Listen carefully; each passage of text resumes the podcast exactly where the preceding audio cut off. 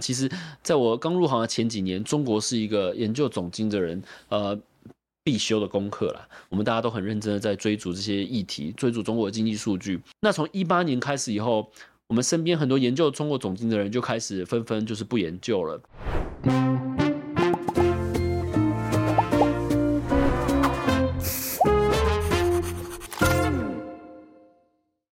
大家好，我是麦子斐，嗨，我是路易莎莎，欢迎收看《匪夷所思》。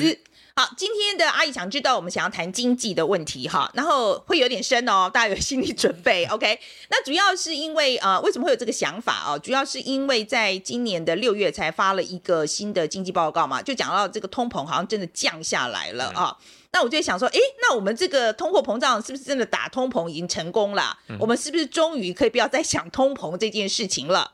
好，所以这是第一个问题。那第二个问题当然就是。最近美股涨得不错，最近这个美股真的涨得这个如火如荼啊！有一天早上我，我我老公啊还特地拿我们的那个在美国的 app，就就是我们的那个投资的 portfolio 啊，还给我看，你看你看你看涨那么多，这样他就很爽这样。所以我就想看看说，哎，美股这一波涨的到底有没有道理啊？那这个涨势是不是会持续？嗯哼，好。然后另外呢，就是日本股市最近很夯嘛，从今年到现在一月到现在已经涨了百分之十八了，这很厉害啊。那我在想，哎，日本是不是看起来要翻身了？对，因为过去三十年好像都没有人要投投资日本嘛，大家就是说日本通货紧缩啊，然后没有人要投资。对啊，然后一直在讲什么失落的一代两代，所以我现在想说，哎，日本这一次是不是真的要翻了啊？然后另外一个就是，那日本再上来，中国看起来好像一直往下掉。那我们都知道中国情况真的很坏，那这个坏它是一个结构性的长期的问题呢，还是说他们其实就是一个短期的，也许做一些什么经济刺激措施啦，或是真的做一些基建又翻过来了？那我也想，我想，我也想，我想知道说，哎，专家的想法是什么？嗯，那我其实这边就是我有两个问题啦，就是最近有很流行一句话嘛，就是没买 AI 就是 BI。OK，那其实大家就在讲说啊，AI 这事情炒成这样，你看就是像是呃伪创啊，就这样翻了五倍嘛，那包含所谓电子五哥有跟 AI 沾到边的东西，通通飞上天。那可是大家就是在看说，那这个时候我就想到之前两千年的时候，那个时候只要所有跟网际网络有关的东西，也是全部都飞上天。那他们现在时空背景有点类似的状况之下，后来的 dot com 虽然就是一度翻了五倍，但最后跌也跌了四分之三，所以就是那时候后来被称为就是 dot com bubble。那现在大家看起来这个 AI 的故事跟 dot com 是不是有重叠？我想知道说。会不会有所谓的 AI bubble 这件事情？但我要强调一下，不是说 AI 没有用，而是股价真的炒太高的时候，它必须要有个修正。我想知道，就这是不是一个 bubble？那第二件事情就是，大家看到呃日本涨啊，美国涨，然后大家也开始讲说，就是 no landing，就是我们是不是真的可以 so 或 soft landing？那所谓的一个 landing 的意思，指说一个景气循环从扩张到衰退的时候结束，我们是不是真的可以跳过这个衰退？那股市的。大家这么乐观，是不是？其实我们新的一个景气循环在扩张的状态之下，已经要准备进行新一轮的成长了。所以，我们今天就请到了股干爹。嗯，好了，那个股干爹，其实我们之前有请他来上过一次节目啊、哦。那股干爹有一个 YouTube 频道嘛？我们路易莎莎是忠实观众，我请路易莎莎跟大家讲一下股干爹的这个频道都在讲些什么。我们这次邀请到就是股干爹的 Sean，那 Sean 其实他就是你如果去各位去看他的频道，就会发现他其实很擅长用呃。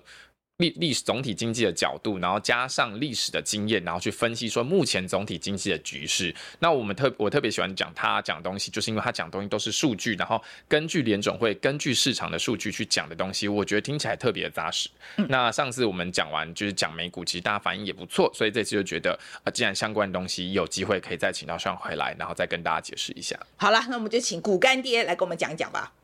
好，来，Sean 先跟我们观众打个招呼。哎，大家好，我是 Sean 啊，我那个在 YouTube 上有进一个。专门探讨总总体经济的频道叫做股干爹。嗯，对，我不能叫他干爹嘛，好，所以就叫他上。OK，上就好，上就好。OK，好，呃，我们先谈一谈就是最近的新闻，好了，好，那我知道最近那个股市涨得很厉害，没错，美国的股市涨得非常厉害，但是我不知道为什么，常像比如说有个 Business Insider，对，他就说哦，呃，这一次上涨是叫史上最让人讨厌的牛市。OK，所以这一次到底是不是牛市？光是这件事情大家都吵成一团，对不对？对。对对，那第一件事就是，反正只要大家没有预期的上涨，都是 the most hated。其实我们很常在去年，其实有很多几波熊市里的反弹，也叫做 The Most Hated Rally，但因为今年涨得比较多，他们就是开始称作这是 Bull Market。为什么讨厌讨人厌呢？讨人厌，因为大家都没有预期到，因为我们今年在呃第一季的时候，大家本来预期美国即将步入衰退嘛，所以在今年年初的时候，把一部分大一部分的钱，不管是个人或者是基金，把钱移到债券或者现金，都是一个很合理的资产配置。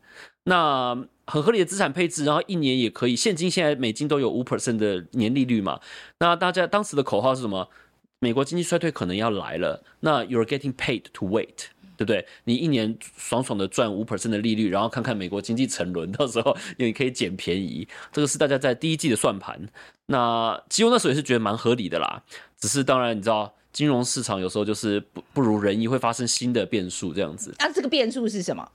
呃，这个变数呢，我觉得有最大的是两个啦。第一当然就是一经济没有如预期的衰退，但经济没有如预期的衰退这件事情，说实话。有非常多种解释，但这个都是事后的解释啦。因为其实如果我们先呃把自己从高通膨时期的这个预预设立场拉出来的话，其实啊，我们一般在联准会升息循环的尾声，经济衰退本来就不一定是马上发生，可能会拖很久，因为这就是所所谓的货币政策的延后性嘛，可能拖两年或者是六个月，我们不知道。所以看起来我们呃年初预测今年是。高通膨时期的升息循环后期的剧本目前是错的，目前我们比较像是低通膨时期的升息循环后期剧本，而且后期很 tricky 的问题就是说什么，很多时候大家就会觉得，OK，最坏的已经过了，我们要要变好了，所以其实资产泡沫很常发生在经济循环的后期。我们目前看起来变成是在进入了一个低低通膨时期的经济循环的升息循环后期，经济还没有衰退。然后呢，资产价格飙升的一个剧本呢、啊，是不是牛市？其实没有太大的意义啦，因为只要因为去年呢、哦，去年呃去年熊市的反弹，纳斯达克也有弹超过二十 percent 啊。而且你说你去看 dot-com bubble，从二零二零年三月掉下来，它一直跌了两年嘛，中间弹了五次超过二十 percent。那你说那是不是牛市？达到二十 percent 都是牛市，但是它长期不代表它对对是往下掉的，不代表说你达到了这个里程碑以后就不会跌回去了，只是。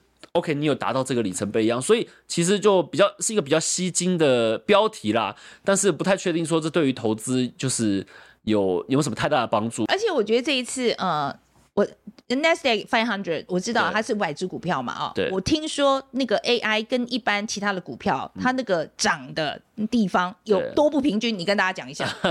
呃，现在呃以前大家是 FAM 嘛，现在大家叫 Magnificent Seven，就那前七只最大的股票。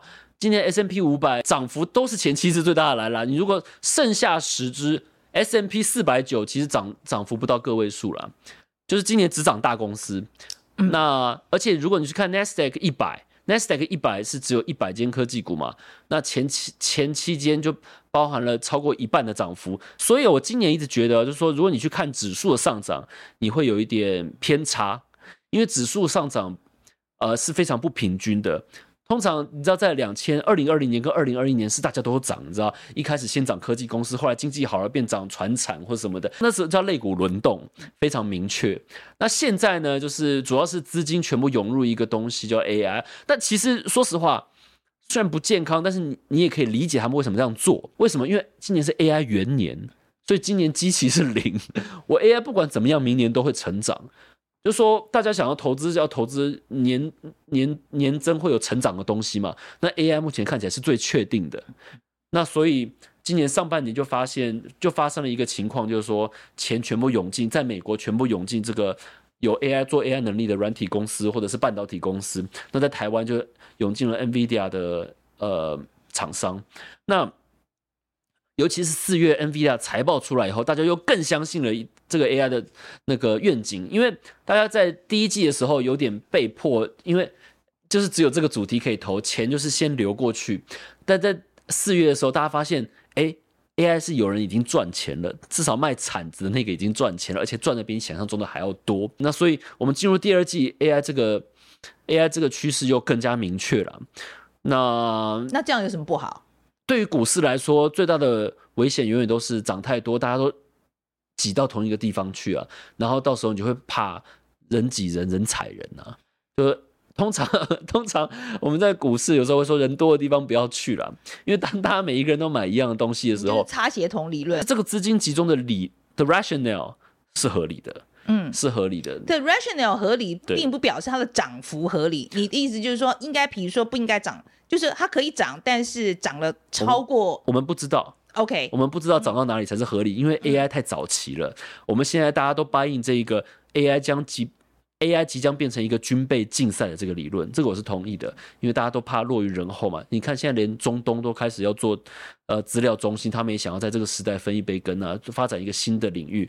那所以在这个前期之下，铁定会有很多做设备的、卖铲子的供应链受惠，但是没有人真的知道。受惠多大？没有人真正知道这个梦能有多大。那甚至就算这个梦是真的，也没有人知道说他要花多久才能达成。Internet 这个梦是对的，是真的。最后这些网络公司也都大赚钱。但是哦，在两千年股价短期炒太高了以后，还是先跌了三年才回到正轨。因为他一开始期望太高了，期望太高以后，你没有能及时 deliver 这个期望，失望卖压也会很大。这是这是股市啊，这跟产业不一定有关系。最近这个美国股市涨得非常厉害嘛，对，对不对？好，那这个主要带头的就是 AI 咯，对，对不对？哈。最近还有一句话流行，就是如果你没有买到 AI，你就 BI，OK，好，就是说你要没有买到 AI，就是就你你这个就是没有跟到这一波了哈。对啊。我想要知道，就是说很多人在讲说这个有可能是一个 dot com bubble 啊，这个 dot com bubble 的意思，他就是在讲说，其实是在一九九五年到两千年间五年内，它其实那个带动了 Nasdaq 的指数涨了五倍，就是 dot com 股，就是科技股啦哈，就涨了五倍，但是后来也就。破掉了以后呢，就跌得很厉害嘛。OK，好，那你觉得这一次 AI 带起来这一波，跟这那一次那个 dot com 的 bubble 的有没有有没有点像？嗯，我是我是那个那个这个理论的支持者之一啦，因为其实我们在。呃，从非常多角度来看，都都可以找到相似之处。我常常讲大胆的假设，小心的求证，看看到底是不是。像今年开年的时候，我一开始觉得是一九七四，但很明显的过了三个月以后，越来越不像了。所以呢，我就开始寻找下一个比较像的年代。现在看起来就是越来越像九八。那为什么呢？就是说。呃，九八年发生什么事情？九八年的时候，Long Term Capital Management，呃，一个大的避险基金，它几乎要倒闭了，因为它跟美国二十大间银行都有来往，它如果倒闭了，大银行都会有坏账，所以那时候的联准会主席 Alan Greenspan 非常紧张，觉得有可能要有一场金融危机，所以他就降息三码。最后 Long Term Capital 没有造成美国呃经济的损伤，但是联准会却为了预防这件事情，大举降息三码。那最后结果是什么？结果是九九年 打康 bubble 就引爆了。大家认为这是引引爆打抗 bubble 的原因，就是联准会在经济没有不好的时候就预先让货币政策变得宽松。结果那个坏事没有来，那但是钱又变多了，怎么办呢？大家去追逐一个东西，然后又往上冲，就变成打康 bubble。嗯，那。那这一次也是一样，但是三月的时候，美国三间银行倒闭，那所以他们就借钱给银行，造成他们的资产负债表扩张。那我们本来以为说银行倒闭会对于美国整体的借钱会变困难，会变贵，所以会影响实体经济。目前也还没有，大家的结果也是一样，就是去买 AI 股票。嗯，而且你仔细想想，AI 股票跟呃网络、网际网络，其实当当初的当初当年的明星股是 Cisco。是做数据机嘛，做网通设备的。那大家当他当大家当时叫他网络时代的呃卖铲子的公司。那当初那几年在台湾帮 Cisco 代工的厂商，嗯，像是亚旭好了啦，它股价也都在那一年半内涨了三百 percent 左右。那现在你看到今年台湾也是一样，所有的钱都涌入了这个 NVIDIA 的供应链。那其实其实这个呃 rational 没有什么不对哦，因为大家都怕。在这个时间点没有投入，到最后就输在起跑点了嘛。只是最后这个最后这个冲突来自于哦，当你殖利率很高，然后公司的本益比也一直在往上的时候，这会有压力。如果是零利率的时代，那因为钱没有地方去嘛。这个就是零九年到一五年那个时候，呃。金融海啸完，Q 一 Q 一 one Q 一 two Q 一 three，然后你就看到美国那些科技股，这是什么 Facebook，然后它的本益比一直往上，一直往上，这个都是合理的，因为那时候零利率又在 Q 一钱又变多，钱本来就没有地方去嘛。但如果你是在有五 percent 殖利率的情况下，然后本益比一直变高的话，会有压力，因为第一，公司借贷成本本来就高了，所以公司有要马上赚钱的压力，不然他要一直借钱，他要付他的公司债嘛，那他资金上有压力。第二就是那。如果你公司没有办法马上赚钱，把这个本益比让这个本益比下降的话，那你公司的股价就很有可能看起来会太贵了，会泡沫化，钱就会流回去这些。什么债券啊，或者是现金嘛，就是就是一个很不稳定的状态。公司会有很急着要赚钱，让本一比往下的压力，不然就会容易股价容易泡沫化了。因为其实说实话，Cisco 那时候呃业绩其实非常好，有成长。只是这个世界如果对它的成长期望更高，因为它本益比更高的话，它没有达到那个成长，股价还是会泡沫化了。刚刚有提到，就是说呃，你之前也预期说，本来今年应该不好的嘛，对说实在。我那时候我们问了很多经济学家，也是说认为今年一定不好这样子。那时候，那后来大家听到 soft landing，哦，好高兴啊、哦，只要软着陆就好了，经济软着陆就好了。对。结果好像是不是情况比那个还要好？现在还很多人在讲 no landing，就是根本就连一点衰退都没有。你跟大家讲一下你自己的看法是什么？市场现在是 consensus 是 soft landing。OK，就是说我们经济会放缓。大部分人说的是 soft landing。现在市场是相信 soft landing。你去看，你去看，因为像是什么 JP Morgan 或是 Bank of America，他们呃每个月都会。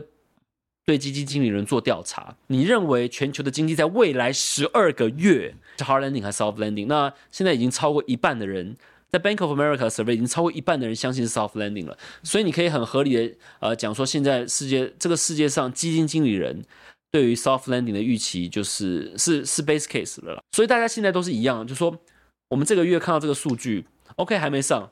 接下来三个月 soft landing 没有问题，我们就再继续做我们的事情。只我们我们大家就是以一个 soft landing 的呃心态去做事情，until 我们看到对，OK，it's always soft landing until it's not，OK，it's always a rolling recession until it's not，永远都是这样子。如果你去看零八年的报纸也是一样，零七年大家都在讲 soft landing，如果去看七四年、七三年的报纸也是一样。大家永远都是预期好的事情。现在就我们现有已知的数据，目前看起来美国经济是软着陆的几率高。OK，但是我们永远不知道说哪一个月哪一个经济数据会变不好，因为尤其是我们在经济循环的尾声，历史经验告诉我们，坏事就是有可能发生。如果坏事要发生，就是在尾声发生嘛。没有迹象的时候，我们就是以 soft landing 的心态自居。但是也是不要忘了，在经济循环的尾声。事情啊，随时会变坏，我们不知道什么时候而已。但还还有大大衰退的这个风险吗？大衰退的风险，简单来讲啊，就是说，呃，recession 一旦发生了，没有人知道它到底会变得多大。因为如果是变得多大，如果联总会知道它是一个大 recession 的话，那他们就很早就会开始介入了。通常大的 recession 都是因为你一开始觉得它不是太严重的事情。呃，像就是去讲就讲房市泡沫好了，呃。在零五零六年的时候，联总会主席 Ben Bernanke 一直说美国房市是没有问题的，然后甚至他们在零七年刚开始那时候，一开始是 Lehman 倒闭了嘛，他们都不知道这个问题有这么大。如果他们在那时候知道背后的这个骨牌效应会这么大的话，他们在那时候就会。尽早做非常多的事情，这一切都不会发生。我们没有办法预估 recession 是大或是小，就像 Fed 从来没有成功预估过呃失业率到底会上多少一样。因为失业失业也是连锁反应，就是说你今天制造业失业了，你不去消费了，你餐厅的服务业也开始失业了。那这个连锁效应到底会变得多大？呃，就我们就不知道，因为经经济很 dynamic 嘛。但是今年有一个有一个。最大的 argument 说 recession 如果发生了不会太大，呃，是因为哦，如果今年的 recession 发生了，目前看起来是 Fed 造成的，是因为它升息造成的嘛。那如果系统里没有我们其他未知的杠杆，或是不知道哪里有什么洞我们不知道的话，如果是 Fed 自己亲手造成的，他自己可以亲手解决。嗯，所以很简单啦，我们今天升息升到五 percent 了，发生 recession，Fed 有五 percent 可以降息，OK，所以它有很多子弹。但是如果今天已经降息降到两 percent、一 percent 了，还发生 recession，Fed 的子弹很少，那个时候我们就会担心说，呃，会有更。更意想不到的严重后果。好，我们在讲到通膨这个问题的时候，嗯、我觉得我们在英文里面，我们常会讲说 “out of the woods”，对，就是说完全走出这个危险的树林了。嗯，对。我们到底 “out of the woods” 没有？嗯，我是觉得没有啦。对对对，我是觉得，我是觉得。嗯，因为如果你是仔细思考啊，通膨，Fed 之前做过一些研究，这一片通膨到底是呃前一个 debate 是什么？这个通膨到底是 supply 来的还是 demand 来的？到底是因为人们买太多东西，还是因为供应链的问题？那 Fed 的的结论是两边各一半。现在供应链铁定是解决了，什么海运啊、缺晶片什么都不是问题了。那那美国缺工的问题也某种程度上获得一些解解决，因为因为现在青壮年的劳动参与率变很高。不知道为什么年轻人都回来工作了，在现在的美国的青壮年劳动参与率已经超越疫情前了，也有比较多的移民，所以在某种程度上来讲，我相信供给面有获得很大的改善。但是需求面呢？需求面的问题就是说，大家还目前看起来大家还很有钱呐、那目前看起来超额储蓄还没有用完呢、目前看起来大家还没有失业啊，所以需求能不能放缓到让通膨回到目标，这是目前最大的一个疑问。还有一个，还有另外一个问题就是说嘛。我们通膨的回落，一开始疫情前的消费是什么？是商品通膨先来，因为大家被关在家里，先去那个先去买东西嘛。然后后来商品的大家开始出来以后，商品的消费就向下了，那变成大家开始去旅游，然后服务的通膨就开始上了。所以呢，通膨最后要解决底背就是这样子，服务类的通服务类的通膨到底能不能在商品类的通膨反弹前就回落到让整体通膨回到联总会的通膨目标？这个就是，我觉得这是目前最大的 debate 啦。嗯、我个人是觉得通膨应该会存在一段时间，没有那么容易完全消失了。我个人是站在那一边。目前这个状况，嗯，的确通膨是有下来一点，这个这个没有问题吧？这个我们大家都可以很明确的下来，很明确也有下来。但是表示联储会的这些措施都做对了，我们是不是应该把功劳给联准会？嗯。你真的笑得很诡异。最近有一个新闻啊，拜登出来说，这个通膨回落是因为他那个 Inflation Reduction Act 嘛，就是当通膨下来的时候，呃，government official 很明显的会出来，呃，呃，邀功啦。但是我个人觉得，就是你觉得不是？你就直接讲不是嘛？而不是的原因是什么？我个人对于这个 这个论点持保留态度啦。我们在我们在最后一里路这边，其实照理来说，本来就应该是最困难的。我们在最后一里路，我们很有可能最后卡在三四 percent。如果通膨卡在三四 percent，你还是没有到两 percent，那我们要怎么办？联总会愿不愿意？呃，为了回到他的目标区间，在最后再多用力一点，或者是他不不在最后不下重手，但是他也没有没有没有空间把手放开，因为通膨在三四 percent 嘛，所以他就一直把手压在你那边。那手压在你那边，到最后经济会发生什么事？其实。其实没有人知道了。其实这一切本来可以很简单。好讨厌哦！因为我本来一直都觉得我们已经安全了，就我现在听起来，这一切本来很简单，就说我们今年第一季发生衰退，通膨解决，然后经济循环结束，对呀对呀，一切从头开始。对。但是我们现在就是一直没有发生那个状况，失业率没有上，经济循环没有结束，那你又。就很难相信说通膨能完全解决，因为我刚刚讲到了通膨解决，除了供应、除了供给面以外，需求面也要下降嘛。那你如果失业率没有下降，我们就很难相信说需求能放缓到让通膨回到区间。所以这一切就很还很难说。OK，就是因为这一切这么不干脆，所以大家才去买 AI 嘛，因为那边的故事最明确啊。好，那另外一个问题就是说。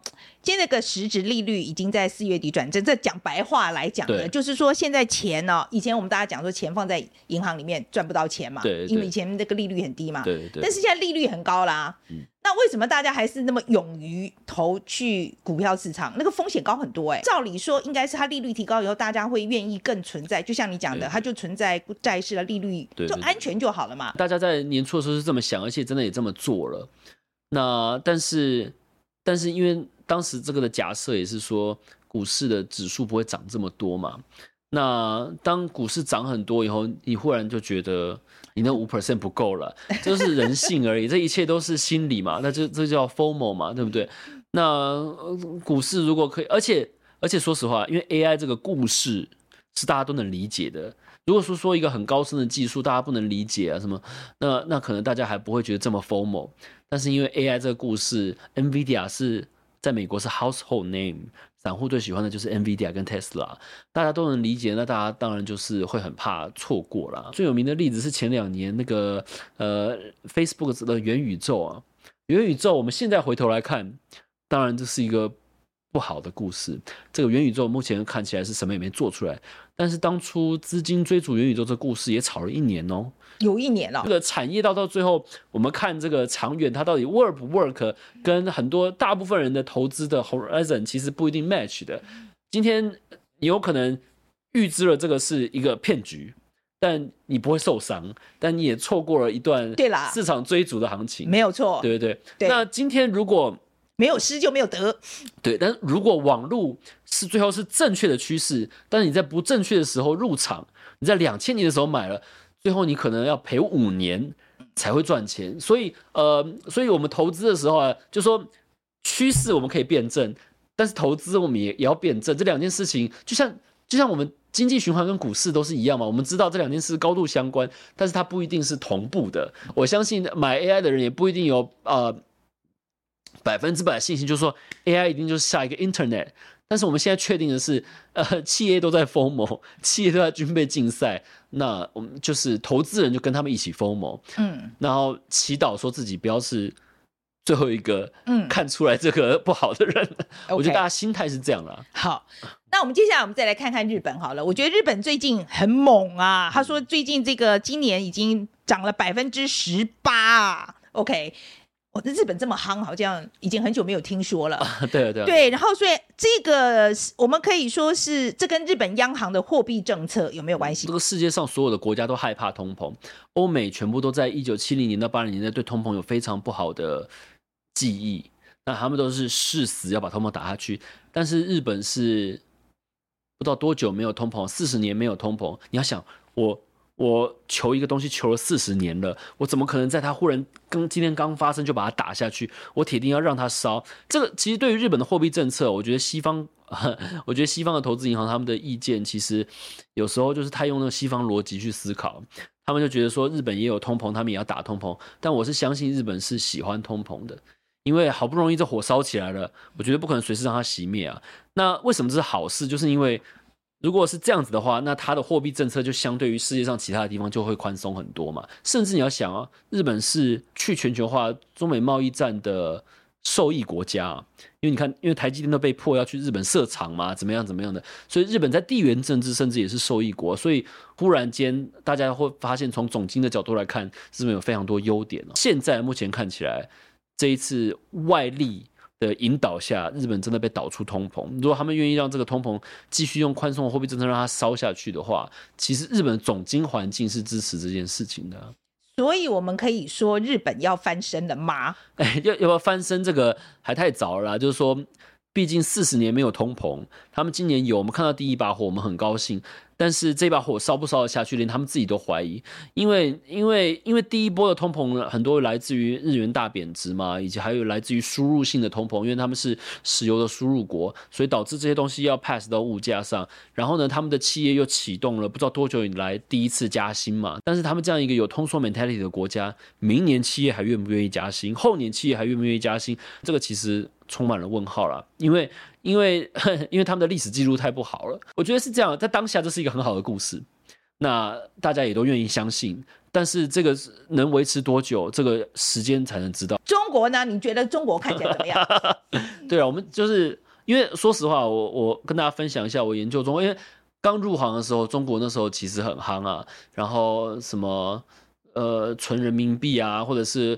想办法做多人民币啊，也要试着预估中国的 GDP 啊。其实，在我刚入行的前几年，中国是一个研究总经的人呃必修的功课啦。我们大家都很认真的在追逐这些议题，追逐中国的经济数据。但是到后来，呃，后来你渐渐感受到说，他们那个 GDP 成长开始逐年往下了。然后呢，你开始发现说，他们这个所谓的 infrastructure 导向的经济动能成长不在，他们自己也知道，他们自己很早就知道，所以他们想要转型的时候，然后就开你就开始发现说，他们其实是想要走向美国那条路，他们想要变成一个很大的内需经济体，他们也有足够的人，那但是呃，但是因为他们原本不是这样子 work 的，所以你要从一个很大的 infrastructure base 的 growth 变成一个内需的经济体，这会有一段很长的阵痛期。那也应该应该说也不一定能做到。那后来呢？我们在一五年、一八年那一段时间看到，就是他们一直有尝试的做这一些做这些转换。我们也相信说，长久以来对他们是好的。但是呃，就是每到经济成长不如预期的时候，他们感受到那个痛苦，他们就。就再回去做一点 infrastructure，再回去造一点东西。他们在做这个经济转型的事情，本来已经有阵痛了。美国又看到了这个阵痛，我不确定川普是不是看到了，但是对我们总经的角度来看，这个就是一个很中美贸易战发起的时间点非常精妙，就是他们在试图转型经济的阵痛期。那当你本身经济成长动能已经在阵痛了，我再压一个贸易战，把你再打一拳，那很明显的就是。就是撑不住嘛，这样我后来我甚至连发展高科技的路都都受阻。那从一八年开始以后，我们身边很多研究中国总经的人就开始纷纷就是不研究了，因为大家就是认清了一件事情，就是说这就是一个非常困难的结构性转变。那如果不成功，就是过程中就是经济就是慢慢的变不好，慢慢的变不好。那如果成功，中间要经历过一个非常大的阵痛期。但不管是哪一种 path。那就是都不乐观啊！以前都是中长期很乐观，觉得那个是一个成长动能，但是现在就变成说中长期我们就是嗯比较结构性的没有那么乐观了。那直到我们看到一个新的客观条件的改变，才能扭转这个印象。不然不然目前看起来，不管是什么政府的刺激方案啊，或者是任何基本上任何利多，目前看起来都是短期的啦。那所以就变成说，中国就变成是一个比较适合。做短期 trading 的市场，嗯，变成不适合一个做投资的市场。可是我以为中国是集权国家，应该更容易咬，就是咬咬紧牙关，叫大家都咬紧牙关就撑过去就好啦。他们这个做法不就这个样子吗？啊、这我就我就这个政治面的压力我就不清楚。如果这种事情发生在美国，就是要有阵痛的话，是民怨会蛮大的啦。拜登好像是近期近世界，呃，近世界民意支持最低的美国总统。他他很神奇哦，他是失他是双低，失业率低，支持率却也低，这个在历史上非常少发生。那这症结就是因为他有通膨这件事情造成民怨了。那我不知道说中国在中国政治体下，如果他们要转型经济，然后造成这个 GDP 就是在未来几年都呃低于长期成长预期的话，那。他们是不是也会就是嗯，在内部也会引起很多噪音呢？嗯。好，然后呢，接下来是那个 Financial Times 哈，他有提到一个蛮有趣的趋势，他就是说，过去一年里面流入其他亚洲股市资金的总额，对，已经首次超过了中国。对，好。你觉得这是不是一个很重要的趋势？就是以前，比如说那个无脑多中国，这个反正就是中国什么都好，这个对无脑多这个这个这个是不是已经过了？呃，绝对过了啦，因为无脑多中国这已经是有点久以前的事了。我觉得在一八年以后就已经没有就已经没有这种 mentality 了。那这两年呢、喔，其实有更多的人，我听说了，我听我做 ETF 的朋友他们说，以前大家投资。亚洲就买一个叫做 EM Asia 的主题的基金，现在他们都要 EM Asia X China。哦哦，就是说，就是说他们现在要投资非中国的亚洲，这就是为什么？就是说台湾这几年有这么多这个台湾股市这几年有这么多外资的 flow 的原因，因为你想想看，如果本来一百块钱要投资亚洲，现在我把中国拿掉，其他亚洲分分最多的就是台湾跟韩国。所以这这几年来，台湾跟韩国很多这种所谓的 passive money 这种被动的钱，就是等于是从中国那边分来的了。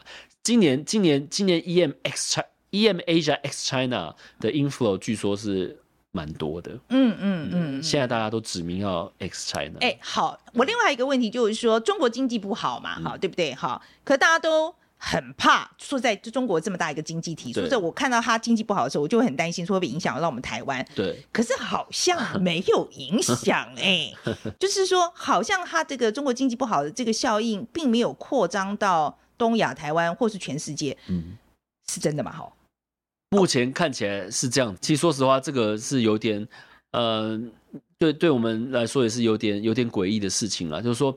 因为上一次中国经济这么不好的时候，就是二零一八年的时候，那时候人民币贬破七的时候，我记得世界都快要毁灭了。中国的重要性当然是有在下降，没有错，但是完全没有影响，也是蛮蛮诡异的一件事。这这件事其实我目前也不知道为什么。那就我们最后讲一个这个这个直利率倒挂这件事情好了。我们以前讲到直利率倒挂，就是表示经济衰退的这个一个前兆嘛，对不对？可是这次好像倒挂很久啊，是不是表示这一个我们以前讲很重要的一个信号？嗯，你觉得不 work 了吗？呃，我觉得就是这样啊，就是说现在说它 work 不 work 还太早了啦。嗯，因为第一，殖利率曲线倒挂永远会发生经济衰退。你目前回头看它的 track record 是一百 percent，是每一次都有真的发生。是啊。然后第二，它很准啊。然后第二发，但是它凡事都有第一次吗？不是，它它它最大的问题一直都是时间点抓不准。就是说他他对于预测未来会发生这件事情很准，但是他从他开始预测这件事情到真的发生，可能有六个月，可能会两年。在 dot-com bubble 的那个时候，一九九八年殖利率就开始倒挂了，但最后美国真的经经济衰退是二零零一年，中间往 还发生一个 dot-com bubble，股市大涨再大跌，最后才衰退。那你说，其实我们在历史上已经看过，可以要隔两年多才发生的嘛？所以目前它还没有打破这个，嗯，还没有打破这个规律，对，还没有打破这个规律。所以，呃，现在下结论太早了。今年最大的最大的反常，让我们最呃最出乎我们大家意料是这个 tempo。我们本来以为这些信号、这些信号、这些信号出现了，这个时候就要发生这件事情了。但目前看起来，就是这些信号、这些信号出现了。就还没有发生，嗯，但不代表说它就是不会发生，不代表它失准，只是目前我们只能说我们 tempo 抓错了，我们节奏不对，但是呃危机还没有解除，因为这一切的始作俑者是高利率，只要高利率一直维持在那边，我们就还是在这个风险之下，这个这个风险要解除要怎么样？要 Fed 就是在经济还很好的时候，他就预先降息，预先降息呢？就是大家状态都还很好，然后他又预先把他压力的那只手拿开，那很明显，那个风险就真的解除了。但是为什么这又很难？就是因为第一，我们刚刚讲到，如果他太早把那个手拿开，那通膨又起来了，他岂不要再打一次？第二就是说，他还没有把手拿开，AI 都已经热成这个样子了，他再手把手拿开，资产爆资产泡沫再上第二层，那还得了？所以呢，就算他们七月停止升息了，你还我。我个人的意见还是，他们手还是会放在那边。那他们手还放在那边，对于实体经济还是有压力。那我们就是要接下来就看说，那到底这个压力到底要在什么时什么时间才会让我们预期那些事情发生？那需要你跟我们总结一下今年上半年的局势。今年最好的总结呢，应该这样讲：领先指标只是衰退，但是领先指标太领先了，一直没有传导到落后指标上。但它没有传导到落后指标上。它在三个月内、六个月内没有传导到落后指标上，不代表它不会传导，因为领先指标嘛，它本来就是应该是领先的。我们现在就是在这个中间，有人觉得说它永远不会传导到，有人觉得说它只是会有一天会到，只是时间未到。嗯嗯。那我个人是觉得是时间未到，因为我们研究总经、研究循环的人相信循环，然后相相信循环就是相信说这个。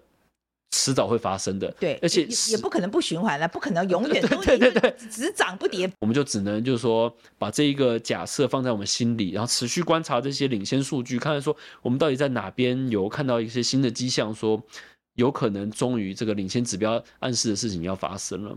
OK，漫长的等待了。我们来讲 take away，今天我先讲好了。OK，好，那个最重要的 take away 啊，我的理解啦哈，我觉得像啊。呃，他真的是一个比较谨慎的人。虽然现在大家现在都在庆祝啦，说通盟结束啦，可是他就会跳出来说，他就觉得还没有，还没有完。OK，我觉得大家还是这个打通膨还是要继续啊，同志仍需努力啊，大家还要继续小心。OK。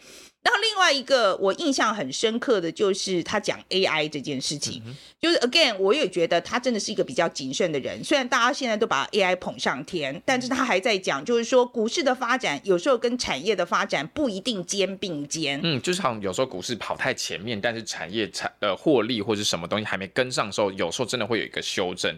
那另外一个我觉得其实要强调就是，呃，希望他在讲说，在高利率的状况之下，你市场又你的借贷企业风险压力这么大，你有获利压力的状况之下，这个修正有时候是难以避免。就它这个在跟 dot-com bubble 看到的东西其实有点类似，所以要提醒我们小心风险。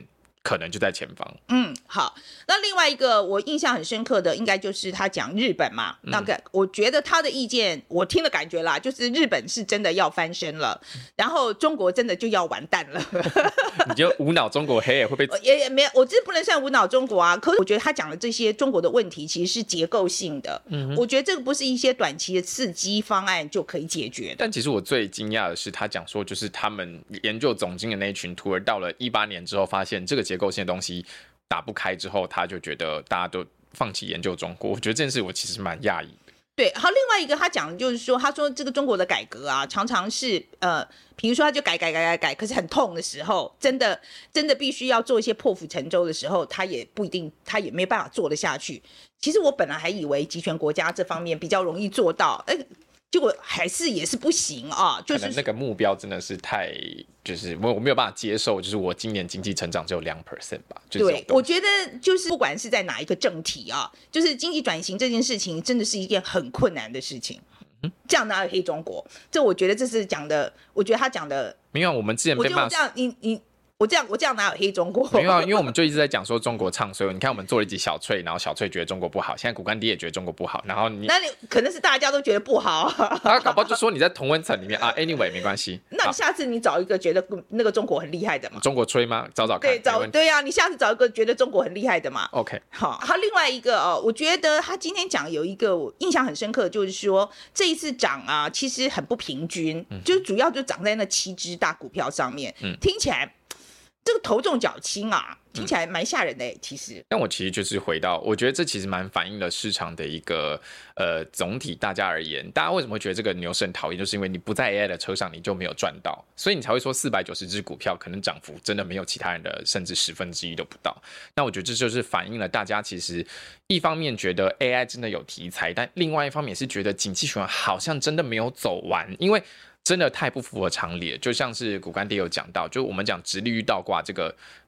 这个东西预言每次都中，但目前我们就是看不到经济衰退，所以风险真的在前方。就大家在投资的时候，其实真的也是要小心。